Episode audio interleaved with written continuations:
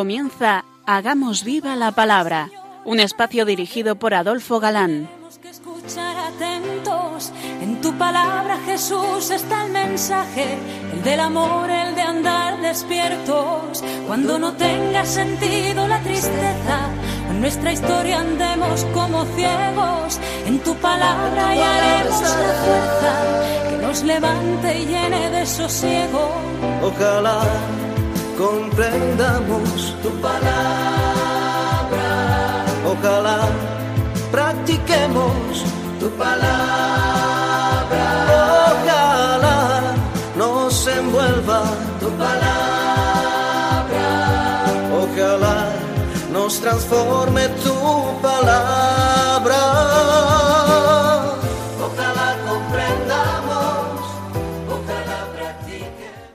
Hola amigos, un día más nos acercamos a la palabra de Dios, que como sabemos es viva y eficaz.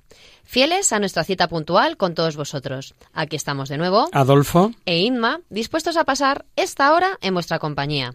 Bienvenidos a nuestro programa Hagamos viva la palabra. Seguimos con nuestro querido evangelista Mateo, discípulo de Cristo que también se conoce como Leví. como Leví o como el publicano. Ya sabemos que ese era su oficio, recaudador de impuestos para Roma. Antes de dejarlo todo y seguir a Jesús, desde sus ojos de judío, mm, judío de pura cepa, y conocedor de las promesas referidas al Mesías, estamos conociendo el mensaje de Jesús en el Evangelio que lleva su nombre. Y nos quedábamos la pasada emisión analizando en el capítulo 24 aquellos anuncios sobre el fin del mundo, donde percibíamos una vez más una conmovedora exposición de lo que interesa a los seguidores de Jesús, y válida para todos los que queremos seguirle fielmente. A pesar de los peligros de fuera y de dentro, es posible salvarse. Y para conseguirlo, solo se requiere perseverancia, paciente firmeza, nada más y nada menos. Quien se mantenga firme hasta el final, se nos dice, ese se salvará. La salvación del individuo es obra de Dios. En él debemos abandonarnos con plena confianza, porque para Dios todo es posible. No somos los primeros en tener eh, todo aparentemente en contra, y este ambiente de falta de fe, de interés por los verdaderos valores del Evangelio, donde hasta la autoridad civil es contraria, no es nada nuevo, no es sólo de nuestros días. Ya hubo tiempos en la historia de la Iglesia que pasaron por circunstancias parecidas, donde incluso los mejores se sintieron asaltados por la duda. Pero también ellos perseveraron, y a pesar del desamparo en que se hallaban y el fracaso de lo que intentaron hacer, se mantuvieron firmes y no vacilaron. Y este Evangelio del Reino será predicado en toda la tierra como testimonio para todos los pueblos. Y entonces llegará el final. Aquí está el detalle. Todo puede parecer difícil, sombrío, pero la confianza que irradia, irradia este versículo suena a victoria, porque el mensaje que Jesús trajo no resultará estéril. Es algo similar a lo que ocurre con la semilla, ha de morir para dar fruto abundante. El Evangelio vivirá, aunque muchos a quienes está confiado estén muertos interiormente. Y hay muchas clases de martirio. El mensaje se difunde por el mundo y hablará a todos los pueblos del amor del Padre Dios. El Evangelio sigue apremiando, sin detenerse, hasta que haya alcanzado ese objetivo, porque la obra de Dios, desde luego, no puede fracasar, aunque tenga que propagarse a pequeños pasos y con avances modestos. Queremos pensar que estamos en ese camino y en esa tarea. La Virgen nuestra Madre nos brinda esta oportunidad a los que hacemos el programa y a los que nos escucháis. Solo puede llegar el fin cuando se haya proclamado el Evangelio del reino en todo el orbe. Eso nos leía Inma. Con este versículo tampoco es posible calcular la hora del fin del mundo, porque puede ser muy diferente el modo con que se predique el Evangelio y llegue a los oídos de todos los hombres. Tampoco, si nos damos cuenta, se dice que cada uno de los hombres tenga que tomar la decisión personal de si acepta o no acepta la palabra. Solo podemos decir que se establecerá definitivamente el reino de Dios cuando se haya pregonado en toda la tierra y haya sido dado a conocer a los hombres. Eso sí. Eso sí lo podemos decir con certeza. ¿Cuándo llegará el fin del mundo? Pues cuando se haya proclamado el Evangelio en todo el mundo. No es fácil deducir de esto para nosotros eh, cuándo, ¿no? El pensamiento de Jesús en este extraño lenguaje metafórico, apocalíptico, que viene a continuación. Pero no puede ser otro que el de la exhortación a la perseverancia que ya conocemos. Cuando veáis pues la abominación de la desolación, la anunciada por el profeta Daniel, instalada en el lugar santo, entiéndalo bien el que lee, entonces los que estén en Judea huyan a los montes, y el que esté en la terraza no baje a recoger lo que hay en su casa, y el que esté en el campo no vuelva atrás para recoger su manto. Hay de las que estén encintas y de las que estén criando en aquellos días. Rogad para que vuestra huida no sea en invierno ni en sábado, porque entonces será la tribulación tan grande como no la ha habido desde el principio del mundo hasta ahora, ni la habrá jamás. Y si no se abreviaran aquellos días, nadie se salvaría, pero en atención a los elegidos se abreviarán los días aquellos. Este pasaje eh, contrasta de entrada con lo anterior. Se hablaba de la difusión universal del Evangelio y premio o castigo general, y aquí solamente se piensa en Judea, pero los peligros no solo están causados por los perseguidores del cristianismo, sino por la gran tribulación. ¿De qué va esto? ¿De qué va todo esto? Pues vamos a intentar aclararlo. En primer lugar, ¿qué anunció Daniel? ¿A qué anuncio del profeta se refiere Jesús? Pues yendo al Antiguo Testamento vemos que se refiere a la debacle de la destrucción del templo y la ciudad santa, que acabó con la deportación a Babilonia de los habitantes del reino de Judá, es decir, del reino del sur. Habían llegado mm, al no va más en el abandono de Yahvé, injusticias y abominaciones de todo tipo, con desprecio de la ley, incluso, y a esto se refiere, llegaron a adorar en el templo al dios Júpiter, un dios pagano, un ídolo. Ahí es el no va más, la abominación de la desolación. En el libro del profeta Daniel se habla muchas veces de esto, de la abominación, de la desolación, y con ello se aludía a este altar pagano para sacrificios. Y es que en el templo de Jerusalén fue erigido por el rey de Siria Antíoco IV Epífanes el año 168 a.C. y en esto consistió esa espantosa abominación. Sobre el altar, el gran altar de los holocaustos en el templo, se coloca este ídolo. Este altar de los holocaustos es el lugar santo. No fue destruido por la acción del rey, enemigo de los judíos, pero fue profanado idolátricamente. La profanación del santuario es lo especialmente alarmante, que por un lado provocó la persecución de los judíos, que querían ser fieles a Yahvé, y por otro les enardeció para la lucha apasionada en favor de sus cosas sagradas, y de ahí su independencia nacional. Podemos ver algo en este pasaje del libro de los Macabeos. El día 15 del mes de Kisleu del año 145 levantó el rey sobre el altar de los holocaustos la abominación de la desolación. También construyeron altares en las ciudades de alrededor de Judá. A las puertas de las casas y en las plazas quemaban incienso. Rompían y echaban al fuego los libros de la ley que podían hallar al que encontraban con un ejemplar de la alianza en su poder, o bien descubrían que observaba los preceptos de la ley, la decisión del rey le condenaba a muerte. Actuaban violentamente contra los israelitas que sorprendían un mes y otro en las ciudades. Muchos en Israel se mantuvieron firmes y se resistieron a comer cosa impura. Prefirieron morir antes que contaminarse con aquella comida y profanar la alianza, la alianza santa, y murieron. Inmensa fue la cólera que descargó sobre Israel. Volviendo a Mateo. Ocurrirá de nuevo una profanación semejante y será una de las señales del fin que ha de venir.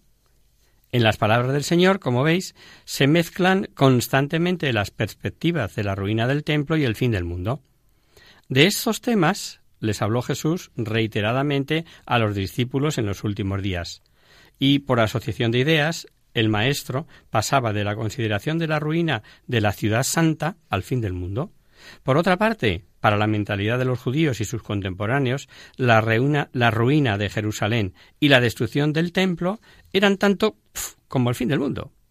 Por eso los discursos fueron transmitidos sin contornos claros, eh, confundidos los planos históricos, reales, y está, por tanto, es una señal de los últimos días. Pero sobre todo es importante estar alerta y prestar atención a las señales de Dios en el tiempo.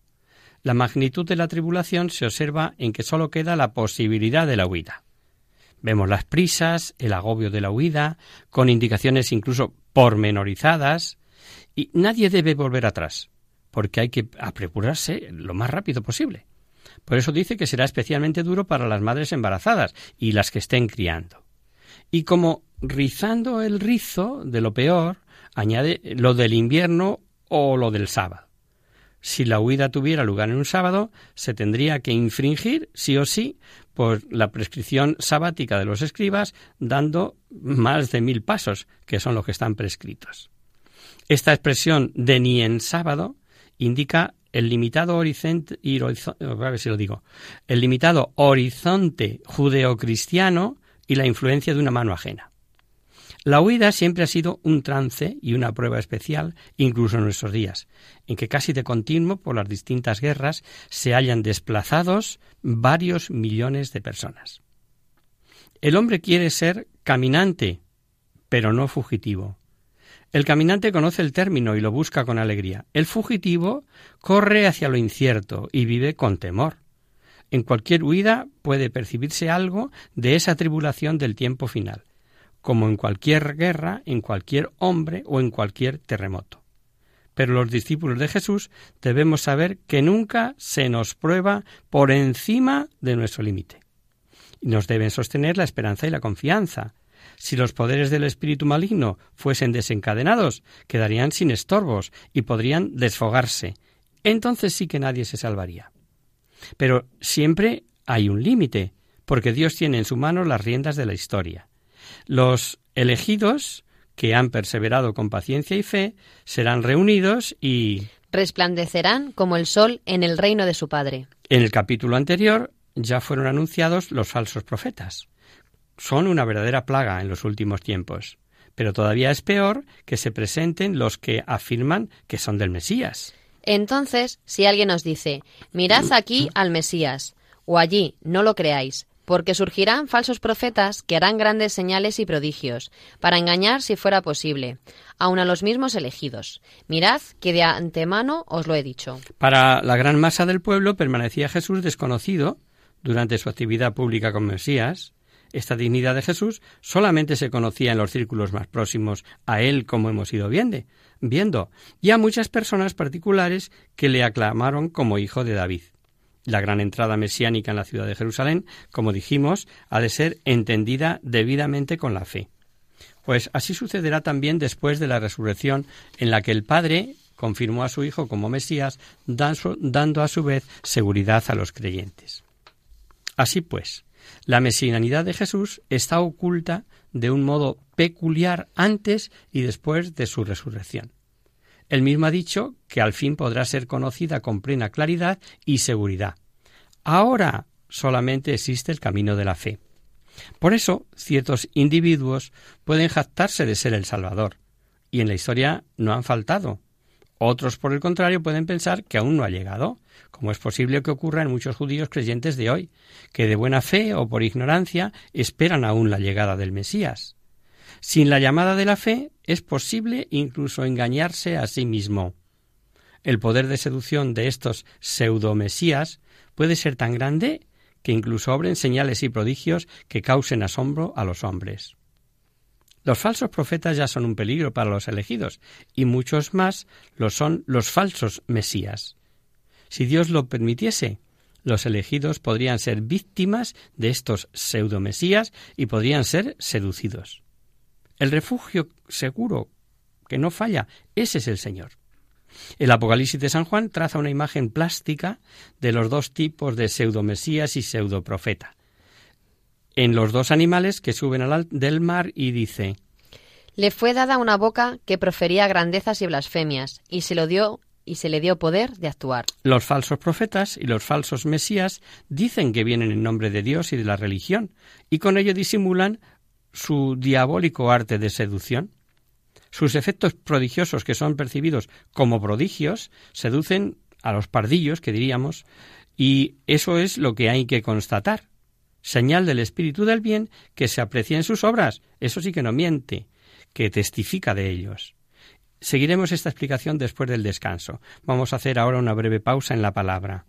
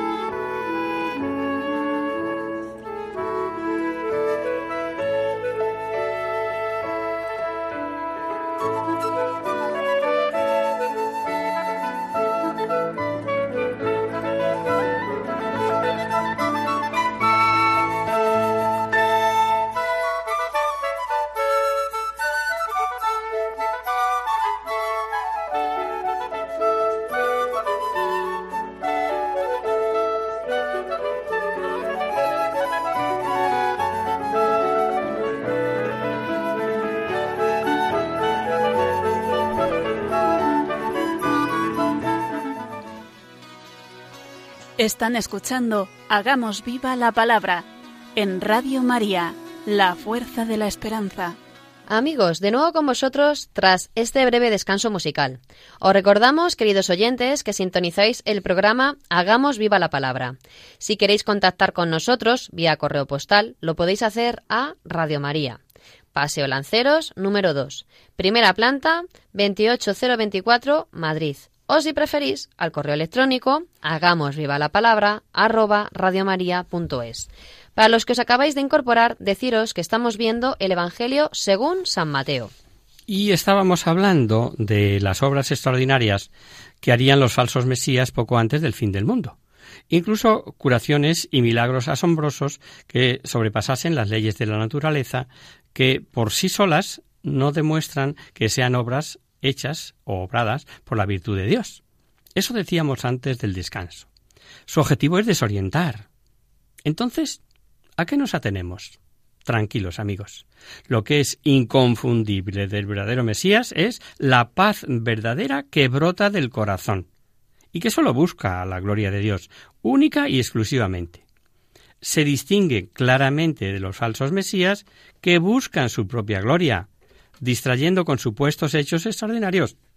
Cuando venga el verdadero Mesías, el Hijo del Hombre, entonces cualquiera lo notará. Seguimos escuchando. Si os dicen, pues, mirad que está en el desierto, no salgáis. Mirad que está en la habitación secreta, no lo creáis. Porque como el relámpago sale de oriente y se deja ver hasta occidente, así será, así será la parusía del Hijo del Hombre. Donde esté la carroña, allí se juntarán los buitres. Tremendamente clarificadora y escueta esta cita que nos acaba de leer Inma. No será preciso buscarlo. Nadie tiene que correr al desierto, de donde se esperaba el Mesías, según muchas opiniones judías. El desierto, por otro lado, era el gran tiempo en el que el pueblo estaba unido con su Dios, conducido por Moisés. Así como la salvación empezó en el desierto, así también terminará en el desierto, decía el profeta Oseas aludiendo a las tiendas. Allí el Mesías reunirá a su pueblo y lo unirá con Dios, pero ¿aparecerá el Mesías en el desierto? Obviamente no. El desierto es lugar de la soledad, pero el día del Hijo del Hombre será una revelación. El desierto es lugar del silencio, pero la llegada del verdadero Mesías ocurrirá con un sonido intenso que no se podrá dejar de oír. Tampoco habrá que buscarlo en habitaciones o lugares secretos. Si surgen voces de que está aquí o que está allá, en principio y según el propio Jesús, no creerlo porque será de una forma totalmente distinta. Ha dicho, y muy esclarecedor esta frase, ¿no? Al igual que el relámpago que cruza el cielo de un lado a otro, que se ve y no es preciso buscarlo. Todavía más clara es la otra imagen. La carroña del campo atrae a los buitres, al que acuden y que encuentran por instinto. No es necesario que nadie las señale. Cualquiera mira y deduce que allí hay reses o carne muerta, porque está lleno de buitres. Así también se encuentra el Hijo del Hombre por sí mismo, sin que haya que indagar su paradero. No hay que poner carteles. Su venida será vista por todos. Su presencia atraerá irremisiblemente. Es una venida rebosante de poder, de gloria, de majestad. Pero seguimos escuchando la descripción de la parusía. Inmediatamente, después de la tribulación de aquellos días, el sol se obscurecerá y la luna no dará su brillo. Las estrellas caerán del cielo y el mundo de los astros se desquiciará. Entonces aparecerá en el cielo la señal del Hijo del Hombre, y se golpearán el pecho todas las tribus de la tierra, y verán al Hijo del Hombre venir sobre las nubes del cielo con gran poder y gloria. Y enviarán a sus ángeles con potente trompeta, para que reúnan a sus elegidos desde los cuatro vientos, de un extremo a otro de los cielos. Todos los acontecimientos que hemos visto hasta ahora hay que imaginárselos eh, como justapuestos, ¿no? Todos hablan de los últimos tiempos, pero no hay que fecharlos en años, meses o días.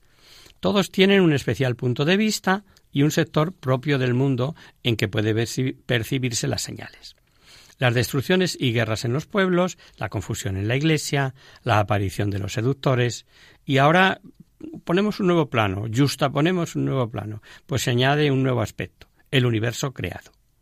Desde que Dios creó el mundo, están íntimamente entrelazados la, la, naturaleza inanimada y el destino del hombre.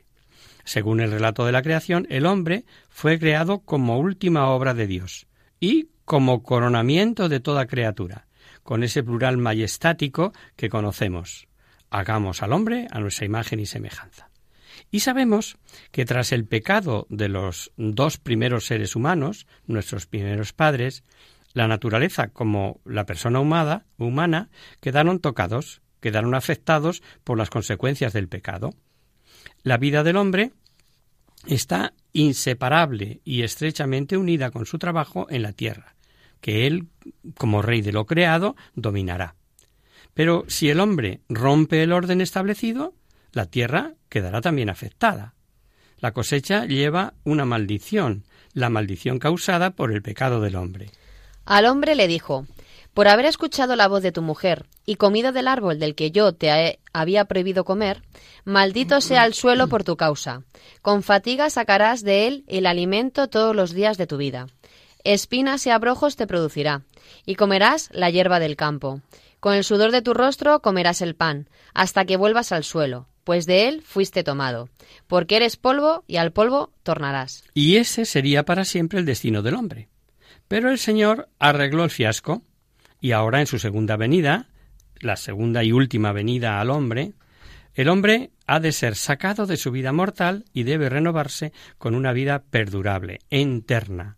Toda la creación será también redimida. Esta es la bíblica convicción de las primeras libros, las primeras líneas, perdón, del libro del Génesis, hasta las últimas líneas de la revelación de San Juan, según las cuales el hombre redimido tiene como destino un cielo nuevo y una tierra nueva del Apocalipsis, porque la creación en adelante espera aguarda con ansiedad la revelación de los hijos de Dios. La creación, en efecto, no por propia voluntad, sino a causa del que la sometió, queda sometida a frustración, pero con una esperanza, que esta creación misma se verá liberada de la esclavitud y de la corrupción para entrar en la liberación gloriosa de los hijos de Dios. Y esto, quien más claro lo dice, es San Pablo escribiendo a los romanos. Porque estimo que los sufrimientos del tiempo presente no son comparables con la gloria que se ha de manifestar en nosotros, pues la ansiosa espera de la creación desea vivamente la revelación de los hijos de Dios. La creación, en efecto, fue sometida a la vanidad, no espontáneamente, sino por aquel que la sometió, en la esperanza de ser liberada de la servidumbre de la corrupción, para participar en la gloriosa libertad de los hijos de Dios. Pues sabemos que la creación entera gime hasta el presente y sufre dolores de parto. Cada uno de los autores bíblicos ha expresado esta verdad eh, con imágenes que eran usuales en su tiempo. Todas quieren decir lo mismo, pero se expresan de distintos modos. Cuando aquí se dice que caen las estrellas del cielo y, que se desquiciará el poderío de los astros, sirve de base la misma concepción de la estructura del mundo que en el relato de la creación del primer capítulo del Génesis. Cuando Mateo escribe su Evangelio, se ve la tierra como centro del universo, encima, en un círculo concéntrico superior, el firmamento del cielo en el que están fijas las estrellas, y la bóveda celeste se apoya en enormes pilares que se levantan en los bordes de la tierra. Esta imagen del mundo es un producto de su tiempo, como podemos imaginar. Pero la verdad sigue siendo la misma. Todo nuestro mundo, con el hombre que en él vive, pasará a tener unas nuevas condiciones creadas por Dios por segunda vez. Eso es lo que nos está diciendo de verdad San Pablo cuando escribe a los romanos, lo que dice el texto. Porque el reino de Dios tiene que estar sin pecado y por tanto también sin todas las consecuencias del pecado. El hombre fue creado y constituido como Señor de la tierra, como redimido debe participar en el reino de Dios sobre un mundo restablecido, que ya no tiene nada que ver con el anterior, que no tiene marcha atrás, que ya es imperecedero. Los profetas hablaban del gran día de Yahvé, en que debía tener lugar el terrible juicio, pero al mismo tiempo se vería también la luminosa salvación de Dios. Ese día también tendrá lugar la conmoción y renovación de todo el mundo. Será el total dominio de Dios. Y así encontramos descripciones según las cuales el universo experimenta las consecuencias de la penetración del poder divino. Dice, por ejemplo, Ageo. Porque esto dice el Señor de los ejércitos. Todavía una vez haré temblar el cielo, y la tierra, el mar y toda la tierra firme, y pondré en movimiento las gentes todas. Las imágenes de las conmociones cósmicas sirven a lo que principalmente importa, que aparecerá el Hijo del Hombre. Dará origen al paso desde el mundo antiguo al mundo nuevo. Jesús aparecerá en la gloria de Dios, que le envolvía desde el comienzo del universo, antes de que el mundo existiera, como dice él mismo poco antes de la pasión. Ahora, Padre, glorifícame tú, junto a ti, con la gloria que tenía a tu lado antes que el mundo fuese. Antes que el mundo fuese. Ante la glorificación, ante la gloria de Dios, se vuelven tinieblas la luz del sol, de la luna, de las estrellas, y viene con el poder de Dios, que en otro tiempo creó el universo. Lo que dice Jesús aquí, mm, solo los discípulos más tarde, lo confesará abiertamente ante el tribunal humano que le juzga. Os lo aseguro, desde ahora veréis al Hijo del Hombre sentado a la diestra del poder y viniendo sobre las nubes del cielo. Aparecerá con gran poder y gloria, el que ahora va directo a la muerte.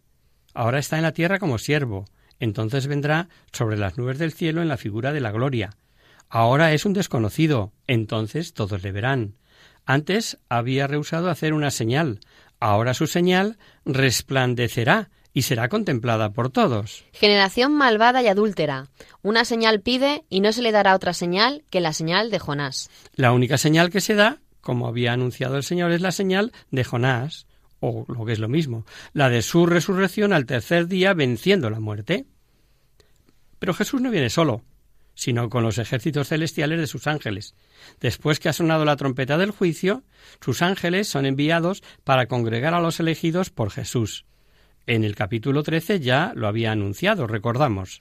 Saldrán los ángeles, separarán a los malos de entre los justos y los echarán al horno del fuego. Se atribuye a los ángeles la tarea de hacer efectiva en general y en toda la humanidad la separación de buenos y malos. En el texto que estamos comentando se dice que reúne a los elegidos, o sea, a los que permanecieron fieles, fieles a la vocación, y de ese modo se hicieron dignos de elección.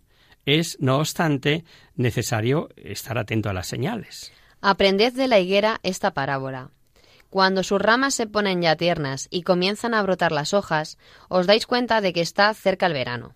Igualmente vosotros, cuando veáis todas estas cosas, daos cuenta de que Él está cerca a las puertas. Y nuevamente Jesús se hace entender con ejemplos de la vida ordinaria. El campesino sabe sacar sus conclusiones de las pequeñas señales de la naturaleza sabe cuándo se anuncia el verano, así como también puede juzgar el tiempo que se espera por el aspecto del cielo. Sus seguidores, los de entonces y los de ahora, debemos estar atentos en el mundo y prestar atención a lo que en él ocurre. Pero ¿con qué ojos? Con los de Jesús, obviamente. Solo a la luz de la fe se puede hacer la debida interpretación y discernimiento siempre se pueden observar muchas señales que inducen a la conversión y a la vigilancia. Os propongo este ejercicio. Nuestro entorno se halla lleno de señales del tiempo finales que se nos describe, sin olvidar que este tiempo, que nuestro tiempo, transcurre en el tiempo, o lo que es lo mismo, entre la resurrección del Señor y su segunda venida, su parusía. Reconocer con seguridad la, presión, la proximidad inmediata del fin, pues mirad, no debe preocuparnos, ya que cuando llegue los discípulos lo verán, o lo veremos, con la misma seguridad que tiene el campesino que contempla la higuera para deducir que llega el verano. Las señales, por decirlo de una manera clara, serán susceptibles de distintas interpretaciones, pero ojo, sólo puede ser reconocidas debidamente por el sentido de la fe. Pero desde luego de la penente aparición del Hijo del Hombre será susceptible de una sola interpretación. Y dice Jesús a continuación algo eh, que suscita en nosotros varias preguntas. Escuchemos. Os aseguro que no pasará esta generación sin que todo esto suceda. El cielo y la tierra pasarán, pero mis palabras jamás pasarán. En cuanto al día aquel y la hora, nadie lo sabe, ni los ángeles de los cielos, ni el Hijo, sino el Padre solo. ¿Lo habéis entendido? Yo tampoco. ¿Cuántos años comprende una generación? Cuarenta según la escritura. Esos años son los que se barajan como que comprende una generación. Más de cuarenta años han pasado ya desde entonces. Y el fin no ha llegado. ¿A qué se refiere entonces Jesús con esto de que os aseguro que no pasará esta generación? ¿Cómo es que Jesús no sabe ni el día ni la hora? ¿No son el mismo Dios junto con el Espíritu Santo? Que no lo sepan los ángeles, vale, pero Jesús, ¿cómo no va a saberlo Jesús? Entonces, varios interrogantes, como os lo adelantaba antes de leer la cita, y merece la pena que lo veamos despacito. Pero eso ya será el próximo día, amigos. Aquí lo dejamos. El tiempo por hoy se nos ha ido.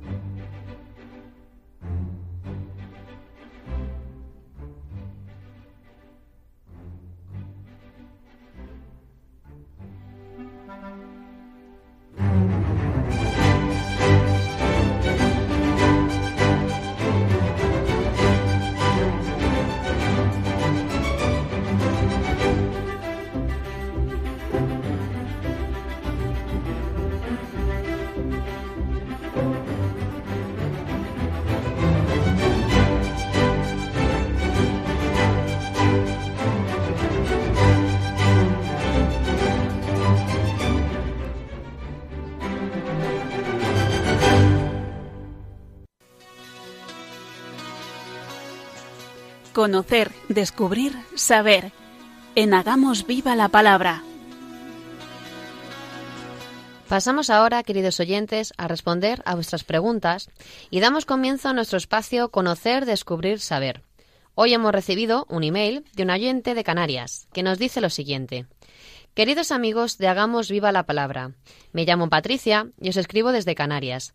Hemos pasado las vacaciones de Navidad con un matrimonio belga encantador con el que habíamos coincidido en verano.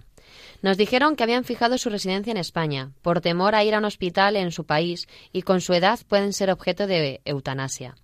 Mi marido y yo nos sorprendimos y ya hablamos sobre el tema. Nos generó una inquietud que es por lo que escribo este correo. ¿Puede ser esto posible aquí en España? ¿Podéis aportar alguna luz al tema?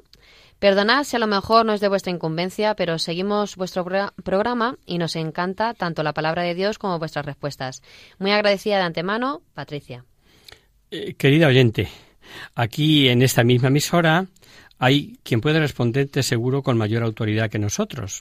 Mm, nosotros te vamos a contestar desde el punto de vista humano y cristiano sin más. Y empezamos con unas palabras de Benedicto XVI del jueves 22 de marzo de 2007 al recibir en audiencia a los participantes en la sesión plenaria del Consejo Pontificio para la Pastoral de la Salud y les decía entonces Los agentes sanitarios cristianos deben convertirse en una caricia de Dios para sus hermanos enfermos. La Pastoral de la Salud es un ámbito evangélico por excelencia que recuerda la obra de Jesús buen samaritano de la humanidad, indicó. Cuando pasaba por los pueblos de Palestina anunciando la buena nueva del reino de Dios, acompañaba siempre la predicación con los signos que cumplía sobre los enfermos, curando a todos los que eran prisioneros de todo tipo de enfermedades y dolencias. Dejemos de lado por un momento la palabra eutanasia, porque con ella algunos dicen una cosa y otros evidentemente otra. Luego la retomaremos brevemente. Fijémonos entonces nuestra atención en el enfermo, en sus deseos y temores, en su fragilidad y su dolor, en su dependencia cada vez mayor de las manos y de la honestidad del equipo médico. ¿Qué merece un enfermo? Pues merece que sea visto siempre como un ser humano. Pase lo que pase, conserva siempre su dignidad. Posee un valor inmenso, con unas necesidades muy grandes en su cuerpo, y no hay que olvidarlo también en su espíritu. Merece por lo mismo ser respetado en sus deseos legítimos y ser atendido en su enfermedad.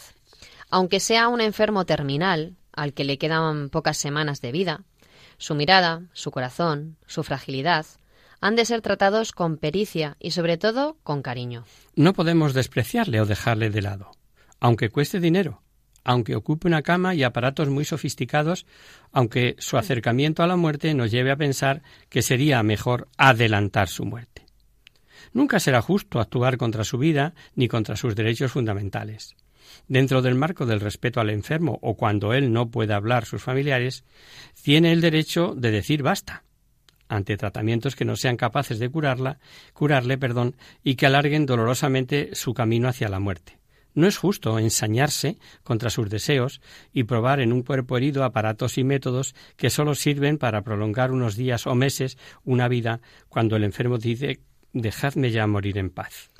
No nos confundamos no es matar a un enfermo el suspender tratamientos que el mismo enfermo ya no desea de, modo razonable, porque los considera excesivos o porque acepta que la vida merece rendirse ante el proceso de una enfermedad incurable. En cambio, sí es matarlo, quitarle tratamientos necesarios para su supervivencia y pedidos por el mismo enfermo, si éste considera que vale la pena alargar unas semanas o meses su existencia terrena. Por lo tanto, los tratamientos que no curan y que prolongan la lenta agonía del enfermo pueden ser suspendidos. En este caso, habrá que mantener aquellas atenciones mínimas que todo ser humano merece alimentación, hidratación, limpieza, tratamiento del dolor a través del uso de calmantes o antidoloríficos. Demos al enfermo terminal todo lo que merece y todo lo que pida de manera legítima. No pensemos nunca en acelerar su muerte, pero tampoco alarguemos sus sufrimientos con tratamientos inútiles que un enfermo ya no desea. De este modo, mantendremos el respeto a su dignidad y a su autonomía legítima, mientras le ofrecemos todo aquello que pueda ayudarle un poco en los últimos días de su existencia entre nosotros. Y ahora retomamos alguna reflexión sobre la eutanasia. Eh, las opiniones de los médicos sobre la legalización de la eutanasia están divididas. Así lo muestra una encuesta realizada por el Instituto Nacional de, de Sanidad e Investigación Médica de París. Fue efectuada en el año 2003, pilla un poco lejos, pero es la que hemos encontrado vigente, ¿no? Y muestra que el 45% de los médicos de familia franceses están a favor de una despenalización de la eutanasia equiparable al porcentaje obtenido en los Países Bajos. Ignoramos, desde luego, como os decía, si hay algún otro estudio posterior. Los autores del estudio informan, y esto es interesante, que los médicos más involucrados y conocedores de los cuidados paliativos y con el seguimiento al final de la vida son, a menudo, más hostiles a la legalización de la eutanasia en comparación con aquellos que se sienten incómodos con los pacientes al final de su vida. El mismo estudio apunta a una tendencia, particularmente entre los médicos, que no han recibido capacitación específica en técnicas como la reanimación o la sedación, equiparándolas con la eutanasia. Finalmente, indica una correlación estadística entre la tendencia a hacer esta asimilación y el hecho de declararse a favor de la eutanasia. En todos los casos, independientemente de si la eutanasia está despenalizada o no, lo que está en juego para los médicos y los equipos de atención sigue siendo lo ético. La ley no prevalece sobre la reflexión ética y personal en la elección de los actos al final de la vida, inyecciones letales, decisión de detener el tratamiento o sedación terminal. En el caso de la eutanasia en particular, la cuestión de su legitimidad ética no se confunde con la cuestión de su legalización o despenalización. En este sentido, la filósofa francesa Marta Spranzi señala que permitir explícitamente a que los miembros de la profesión médica den muerte, aunque solo sea con el laudable propósito de aliviar los sufrimientos de las pacientes, incluso por parte de los propios médicos, como más problemáticos que la realidad del gesto en sí. Debe el deber cumplido en el silencio de la relación médica a causa de las posibles consecuencias. Y aquí viene el problema que plantea nuestra amiga Patricia en su correo y la razón por la que sus amigos hayan fijado aquí su residencia. El dios dinero impera en nuestra sociedad. ¿Y qué tiene que ver con la gestión de esto en este caso, no? Pues tiene que ver con la gestión de recursos. Algunos de los defensores de la eutanasia buscan superar tanto la visión de la dignidad individual absoluta como la libertad a favor de una concepción utilitarista de la moralidad. Aquí está la clave. El utilitarismo permite y eventualmente promueve el sacrificio de la felicidad individual a favor de mayor número. Con esto en mente, se considera, como podéis ver, legítimo optimizar el uso de los recursos médicos, dando prioridad a los pacientes cuyas vidas pueden ser salvadas, y considerar como una carga los recursos destinados a mantener con vida a las personas que ya no pueden aportar nada a la sociedad. Esta concepción, teorizada por el filósofo australiano utilitarista Peter Singer, es defendida en muchas ocasiones por los poderes públicos, si bien es verdad que lo van a disfrazar con la dialéctica. Y en lugar de decir acabar con la vida de alguien, se hablará de muerte digna, por ejemplo. Y ahí está lo malo, que nos rendimos al dios dinero. No sé si nuestra humilde aportación puede haberte iluminado algo, querida Patricia. En cualquier caso, puedes escribir de nuevo a la emisora y buscamos el programa que mejor pueda contestarte. Un cariñoso saludo. Y hasta aquí, queridos amigos, el programa de hoy. Os dejamos con nuestra sintonía y os recordamos que si queréis dirigiros al programa para cualquier duda, aclaración o sugerencia, participando en el espacio de Conocer, Descubrir, Saber, estamos a vuestra total disposición y encantados de atenderos en la siguiente dirección. Radio María, Paseo Lanceros, número 2, primera planta, al código postal 28024 de Madrid. O bien, si lo preferís, al correo electrónico hagamos viva la palabra arroba radiomaria.es. El próximo miércoles, como sabéis, está el programa del Padre Rubén Inocencio, que alterna con nosotros. ¿Quién? Guarda tu palabra. Por lo tanto, nosotros nos encontramos de nuevo dentro de 15 días, si Dios quiere. Con un programa en el que seguiremos explicando lo que ocurrirá en la parusía con advertencias y avisos, dando respuesta a todas esas preguntas que hemos dejado en el aire hoy, y el aviso de estar vigilando. Pero van a salir dos palabras para parábolas, perdón, para ilustrarlo, la de las diez vírgenes o la de los talentos. Hasta el próximo día, amigos. Hasta el próximo día.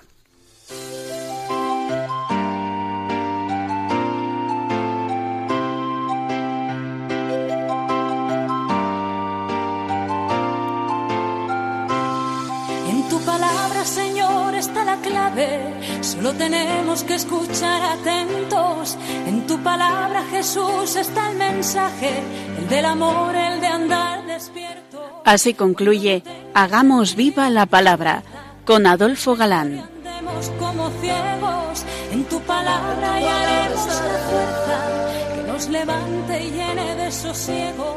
Ojalá